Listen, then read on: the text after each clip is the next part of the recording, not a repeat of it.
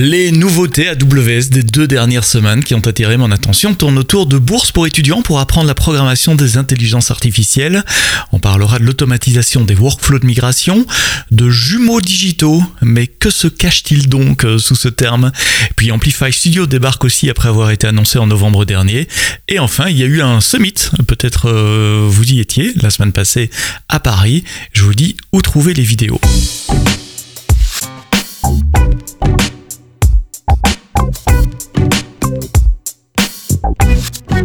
Bienvenue dans le podcast AWS en français. Merci de vous abonner, de vous réabonner, de laisser vos commentaires sur les différentes plateformes de podcast. On est disponible dans toutes les applications de podcast, vous le savez. Puis sur le web aussi, je constate que vous êtes euh, nombreux d'ailleurs à nous écouter sur le web. Euh, abonnez-vous dans une appli de podcast. Vous prenez Deezer, Spotify, euh, Tweet, TuneIn, j'allais dire Twitch, mais non, on n'est pas sur Twitch, TuneIn euh, ou Google Podcast, Apple Podcast et, et toutes ces applications-là. C'est quand même bien plus facile. Vous recevez les notifications quand le nouvel épisode est disponible. En général, c'est le, vendredi matin. Euh, la semaine passée se tenait le Summit AWS à Paris. Vous étiez plus de 7000 à vous être rendu au Palais des Congrès pendant euh, toute la journée. Je vous remercie euh, d'être venu, déjà tout simplement. Après deux ans, ça, fait, ça faisait très plaisir de, parler avec vous. Il y avait un, niveau de bruit de conversation dans les couloirs du Palais des Congrès qui était plus élevé que les autres années. Visiblement, tout le monde était content de, se retrouver. une longue keynote d'une heure et demie présentée par Julien Grouès, euh, le country manager de WS France, avec euh, euh, quatre de notre clients, de nos clients qui, ont témoigné également. CMA, CGM dans le domaine du transport maritime, de Fork, l'application pour réserver vos restaurants. Il y avait également aussi le, témoignage de Airbus et de Stellantis. Stellantis, c'est la, la société qui résulte de la fusion de, de PSA, Peugeot Citroën, avec Fiat Alfa Romeo. La vidéo est disponible sur YouTube déjà, euh, quelques jours après le summit, et vous trouverez les liens, le lien vers, euh, vers cette vidéo entièrement euh, chapitrée dans les notes de ce podcast. N'hésitez pas à aller la, la, regarder quand vous aurez un tout petit peu de temps. Alors plein de nouveautés cette semaine parce qu'il y avait un autre summit cette semaine euh, à San Francisco cette fois et euh, il n'y a pas eu d'annonce au summit de Paris mais il y a eu quelques annonces au, summit de, San Francisco. C'est pas des vraies annonces pour être honnête. En général c'est plutôt des, des, des, services qui avaient été préannoncés lors de la conférence Reinvent à Las Vegas en novembre dernier qui deviennent généralement euh, disponibles et on va les passer en revue. Mais avant ça, une vraie annonce, une nouvelle fonctionnalité de AWS Migration Hub. Ça s'appelle Migration Hub Orchestrator. Vous savez, Migration Hub, c'est euh, l'endroit euh, centralisé pour gérer vos migrations euh, vers le cloud. Et la nouvelle fonction s'appelle Orchestrator. C'est un, un espèce de workflow c'est plus qu'une to-do list, c'est un workflow qui automatiquement va lister toutes les étapes de migration. Vous listez quelles sont les étapes qui peuvent être automatisées, lesquelles peuvent être manuelles. Elle va découvrir ces étapes également, moyennant l'installation d'un agent sur les, sources à migrer, donc sur vos, VM existantes dans VMware par exemple on-prem, et construire donc euh, une liste des tâches à faire pour pouvoir migrer euh, ces VM vers des instances EC2 euh, dans le cloud, en essayant d'automatiser tout ce qui a moyen d'automatiser. Donc ça vous donne un endroit consolidé, centralisé, pour avoir une vue globale de vos, de vos migrations, avec des wizards également, des assistants qui pour vous permettre de, de donc de définir les tâches nécessaires pour euh, euh, simplement déplacer vos VM euh, VMware vers C2, ou pour des cas plus compliqués, par exemple une migration de SAP NetWeaver sur, sur, sur, le cloud. C'est mon collègue Chenny Yoon qui a écrit l'article de blog qui annonce cette nouveauté. Il a mis plein de copies d'écran, c'est assez visuel au fait, c'est assez simple ainsi de, de, de collecter, de centraliser les différentes étapes d'une migration si vous avez des VM à migrer vers le cloud, AWS Migration Hub Orchestrator annoncé pendant la keynote du summit de San Francisco la disponibilité générale d'Amplify Studio. Alors Amplify Studio, c'est pour les développeurs d'applications front-end euh, qui ont aussi un back-end dans le cloud. Vous connaissez peut-être Amplify, ce framework qui vous permet de simplifier euh, l'accès à ces ressources back-end et à les générer également sans être un spécialiste du cloud. Amplify Studio va un coup plus loin puisqu'il travaille au niveau du front-end et de l'interface graphique. L'idée avec Amplify Studio, c'est vous laisser vos designers graphiques travailler dans un outils comme Figma par exemple pour concevoir les composants que vous allez assembler dans votre application. Vous les importez depuis Figma dans Amplify Studio et puis en utilisant une interface graphique dans la console d'Amplify Studio, vous pouvez customiser ces composants graphiques, par exemple une carte qui donne le détail d'un produit euh, ou un bloc HTML qui, qui va donner euh, une liste des, des, des, produits en catalogue ou des choses comme ça. vous pouvez faire un binding des données, donc vous pouvez lier les données qui sont affichées à l'écran avec vos data sources en backend, typiquement avec une, API, plutôt GraphQL, euh, GraphQL ou, ou REST. Et puis Amplify Studio va générer des composants React que vous pouvez intégrer ainsi dans votre application React Frontend. Et donc très très facilement, avec du point and click, vous configurez les composants qui ont été créés dans Figma, vous les intégrez à vos data sources, vous les customisez, vous déclenchez, euh, vous, vous, vous, écrivez du code pour déclencher des événements par exemple, euh, quand, quelqu'un clique sur, sur un composant, et puis tout ça se transforme un peu par magie, la magie d'Amplify Studio, en composants React que vous pouvez intégrer dans vos applications web. Si vous développez du web, que vous avez un backend cloud, regardez, vous connaissez probablement déjà Amplify, regardez Amplify Studio, il y avait une très chouette démo qui a été faite euh, par euh, euh, par ma collègue dont j'ai oublié le nom, honte sur moi, à, Reinvent. Une autre collègue, Marcia, a fait pas mal de vidéos et de tutoriaux également sur, sur la période de novembre-décembre. Et puis il y a un blog post qui annonce la, la disponibilité donc générale des AWS Amplify Studio. Autre annonce de mise à disponibilité d'un service qui avait été préannoncé à Invent, c'est IoT Twin Maker. Alors c'est quoi un Twin Maker Un faiseur de jumeaux, si je devais traduire ça en français. On est dans le monde de l'IoT. Si vous vous projetez, vous avez une usine avec euh, des machines-outils, des robots, des senseurs, euh, et vous avez, euh, vous collectez des données sur ces capteurs et vous voulez optimiser une chaîne de production, par exemple. Comment on fait dans le monde de l'IoT? On doit d'abord repliquer le monde réel. Donc on doit créer un modèle qui représente ma chaîne de production, mon usine, avec les différents capteurs, etc. Et puis je vais rejouer des événements de différents capteurs pour voir comment la chaîne globalement se, produit. Cette représentation numérique de ma chaîne de production, de l'élément que je veux optimiser, peut être couplée aussi avec des représentations graphiques en trois dimensions. Euh, et c'est ce qu'on appelle un jumeau digital. C'est un jumeau de votre outil de production. C'est une représentation digitale de euh, votre outil de, de, production que vous pouvez utiliser à des fins d'optimisation, de, simulation, pardon, pour pouvoir optimiser, pour pouvoir comprendre également euh, comment, euh, comment, comment cela fonctionne.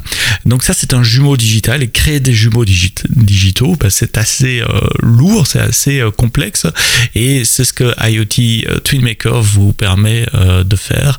Il permet de modéliser vos systèmes physiques dans le monde digi digital pour ainsi pouvoir euh, les simuler, euh, peut-être les optimiser et en tout cas euh, améliorer le résultat business en, en, optimisant tout ça. Alors ça va plus loin que le simple workflow, il y a l'aspect composant 3D également, vous pouvez modéliser vos machines en, en 3D, vos chaînes d'assemblage en 3D. Euh, si vous travaillez dans ce domaine-là, c'est assez passionnant. Le, monde de l'IoT, le monde des jumeaux digitaux et les capacités de, de simulation à grande échelle et de façon sécurisée euh, euh, le cloud. Il y a plein d'exemples de code. Euh, il y a une nouvelle API également pour, pour TuneMaker. C'est maintenant disponible aux US, en Europe, en Irlande uniquement. et Francfort, Irlande et Francfort, et puis quelques régions en Asie Pacifique également. Euh, je vous réfère vers le lien écrit euh, encore une fois par mon collègue Chani Yoon qui était décidément très occupé cette semaine annoncé également à Reinvent est disponible depuis cette semaine, euh, annoncé sur scène pendant la keynote par ma collègue Anche, Anche Barth, qui est Principal Developer Advocate, euh, bah, comme moi, mais elle est spécialisée euh, dans le domaine de l'intelligence artificielle. C'est SageMaker Serverless Inference. SageMaker, c'est cet outil intégré qui permet aux data scientists, data analystes, mais aussi aux développeurs de pouvoir toucher à l'IML, de pouvoir entraîner vos modèles, préparer vos données, développer des chaînes de, de MLOps pour déployer vos modèles en production, gérer toutes les différentes expériences que vous faites avec différents jeux de paramètres, etc. Ça, c'est SageMaker. une fois que vous avez un modèle entraîné, typiquement, vous devez déployer ce modèle en production. Donc, typiquement, vous devez choisir des instances C2 de la bonne taille, déployer votre modèle dessus et ça crée ce qu'on appelle un point d'inférence. Donc, vos applications peuvent appeler ce point d'inférence pour exécuter le modèle. Donc, typiquement réaliser des, prédictions, reconnaître des objets, ça dépend euh, à quoi sert votre, votre modèle. Euh, ces points d'inférence, ben, ils sont soumis, euh, comme le reste de votre infrastructure, à des pressions de scalability. Donc en fonction du trafic qu'il y a, il faut plus d'instances EC2 ou moins d'instances EC2. Ces instances EC2, elles doivent être hautement disponibles, elles doivent être tenues à jour, etc. Bref, vous me voyez venir, surtout si vous écoutez le podcast régulièrement, c'est ce que j'appelle de la plomberie, c'est des choses que tout le monde doit faire, du undifferentiated heavy lifting, comme dit Werner Vogels, les choses que tout le monde doit faire et qui n'apportent pas de valeur ajoutée à votre application. Et donc, la réponse à la plomberie, en général, c'est le serverless. Euh, il y avait EC2 avant, il y a Lambda maintenant pour déployer votre code. Et SageMaker Serverless Inference, c'est exactement ça. C'est du serverless pour vos points d'inférence. Donc, vous n'avez plus à déployer vos modèles sur des instances EC2, à choisir la bonne taille des instances EC2, à les garder hautement disponibles, à les scaler. Euh, serverless Inference fera ça pour vous, euh, avec de la scalabilité automatique, de la scalabilité, scalabilité pardon, jusqu'à zéro si jamais il n'y a plus euh, d'appel et donc euh, vous arrêtez euh, de, payer. Évidemment, comme pour les fonctions lambda, vous devez choisir la taille de la mémoire que vous souhaitez ajuster pour, pour, votre point d'inférence. ça peut être 5 Go, 6 Go en fonction du modèle que vous souhaitez euh, déployé. Euh, je crois qu'il y a un, max concurrency rate, donc un, nombre maximum d'appels en, parallèle qui doit tourner, si je me souviens bien, autour de 200 appels par seconde, là où il y en avait que 50 avant pendant euh, la période de, preview depuis novembre. donc possibilité de, de scaler quand même 4 fois plus que ce qui était pendant la preview. allez voir dans le bloc code comment démarrer. Ancha vous a fait un exemple avec euh, du code pour vous montrer comment vous pouvez euh, déployer tout ça. C'est disponible dans toutes les régions où euh, SageMaker est disponible, sauf en Chine et dans le GovCloud. Tiens, puisqu'on parle de machine learning, euh, on accepte maintenant les candidatures pour un nouveau programme euh, destiné aux étudiants pour apprendre euh, l'apprentissage machine et l'intelligence artificielle. Il s'agit d'une bourse qu'on va payer à 2000 étudiants pour suivre un cours qui s'appelle AI Programming with Python, la, programmation en intelligence artificielle avec Python, délivré par Udacity, pour étudiants qui ont 16 ans et plus et qui viennent de communautés euh, sous-représentées dans le monde de la, technologie. Alors, comment s'inscrire? C'est gratuit. Vous allez sur Deep Racer Student euh, et vous devez commencer à apprendre par vous-même d'abord euh, Deep Racer. Vous savez, Deep Racer, ce sont ces voitures, j'allais dire télécommandées, mais piloté par de l'intelligence artificielle. Vous devez écrire du code qui va entraîner un modèle, un modèle que vous faites tourner dans le simulateur. Tout ça, c'est gratuit. Vous avez accès à un simulateur gratuitement avec certains, un certain nombre d'heures euh, d'entraînement et quelques gigabytes pour stocker vos, vos modèles euh, euh, dans le cloud. Et sur base de vos résultats dans Deep bah, vous serez éligible peut-être, et je vous le souhaite, à une bourse qui vous permettra de rentrer dans le, le niveau suivant du programme, qui est ce cours donc délivré par Udacity, un cours de, programmation en intelligence artificielle euh, en, avec le langage Python. Ce cours a une valeur de 4000 dollars. Donc il y a 2000 étudiants qui seront sélectionnés pour, euh, pour ce cours-là. Et puis les 500 meilleurs à la fin de ce cours-là auront une seconde bourse pour passer dans un euh, second niveau de, de cours et AML. Les détails sont dans le bloc. Le programme, j'ai bien vérifié avant d'en parler dans le podcast en français, est global. Il n'y a pas l'air d'avoir de restrictions par pays. Donc si vous avez plus de 16 ans, que vous faites partie d'une euh, communauté sous-représentée dans le monde de la tech et que vous voulez apprendre euh, l'apprentissage machine, la programmation pour l'apprentissage machine, allez jeter donc un coup d'œil sur euh, cette nouvelle bourse pour les étudiants. On parlait de serverless tout de suite avec, avec SageMaker. à Reinvent, on a annoncé également une version base de données relationnelle Aurora, Aurora V2 en serverless, qui est disponible maintenant pour, pour, pour tout le monde. Donc Aurora, c'est une base de données optimisée pour le cloud avec un haut niveau de replication des données entre trois différentes availability zones et plusieurs réplications dans une availability zone. Avec une autre caractéristique d'Aurora par rapport à beaucoup d'autres bases de données, c'est une séparation des nœuds de compute, donc les nœuds qui calculent les chemins d'accès, qui répondent à vos queries, et des nœuds de stockage où, les blocs d'information sont effectivement euh, stockés, ce qui permet de, scaler les deux euh, de façon euh, différenciée en fonction de vos besoins. Alors vous allez me dire une nouvelle base de données SQL, je vais devoir changer tout mon code. Non, parce que Aurora est compatible avec Postgres version 13 et une version Aurora qui est compatible avec MySQL également.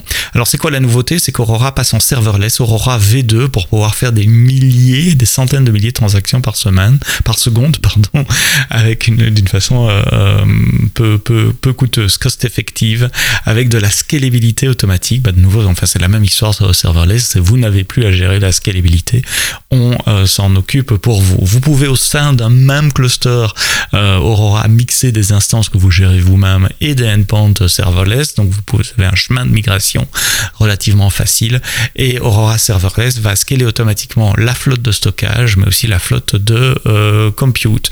Donc la, la, scalabilité est quasiment euh, instantanée, elle n'arrête pas le, service.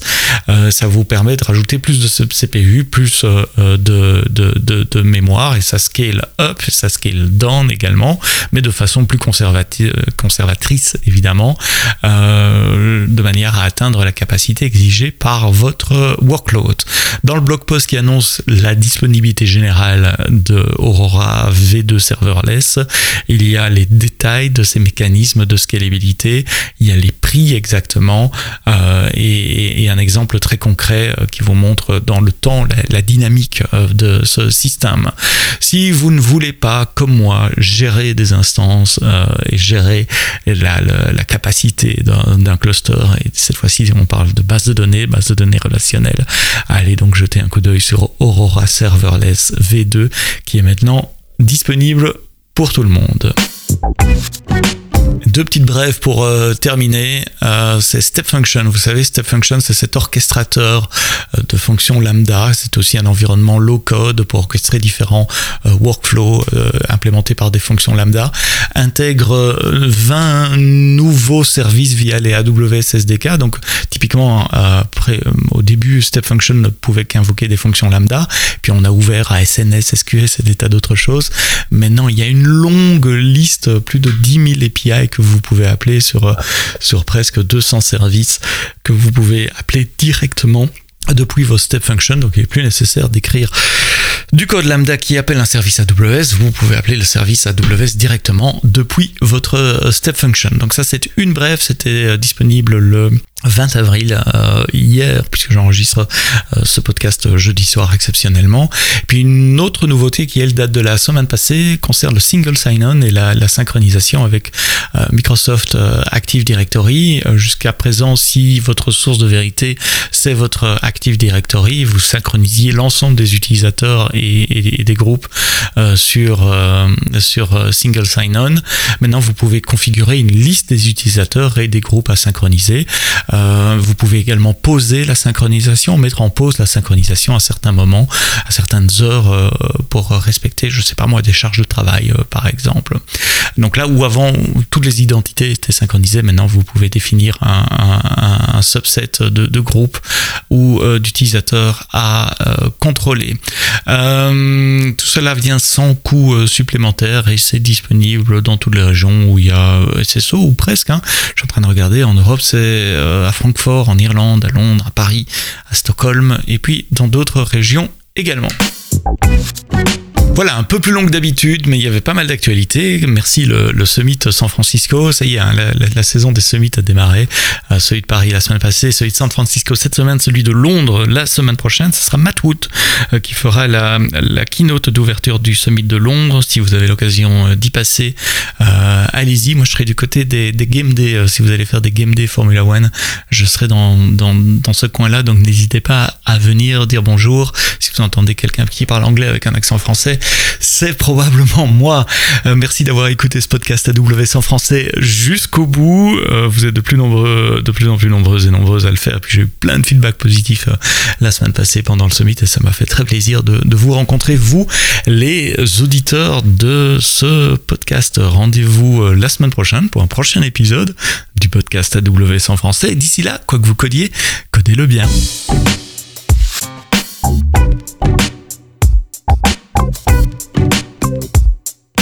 Música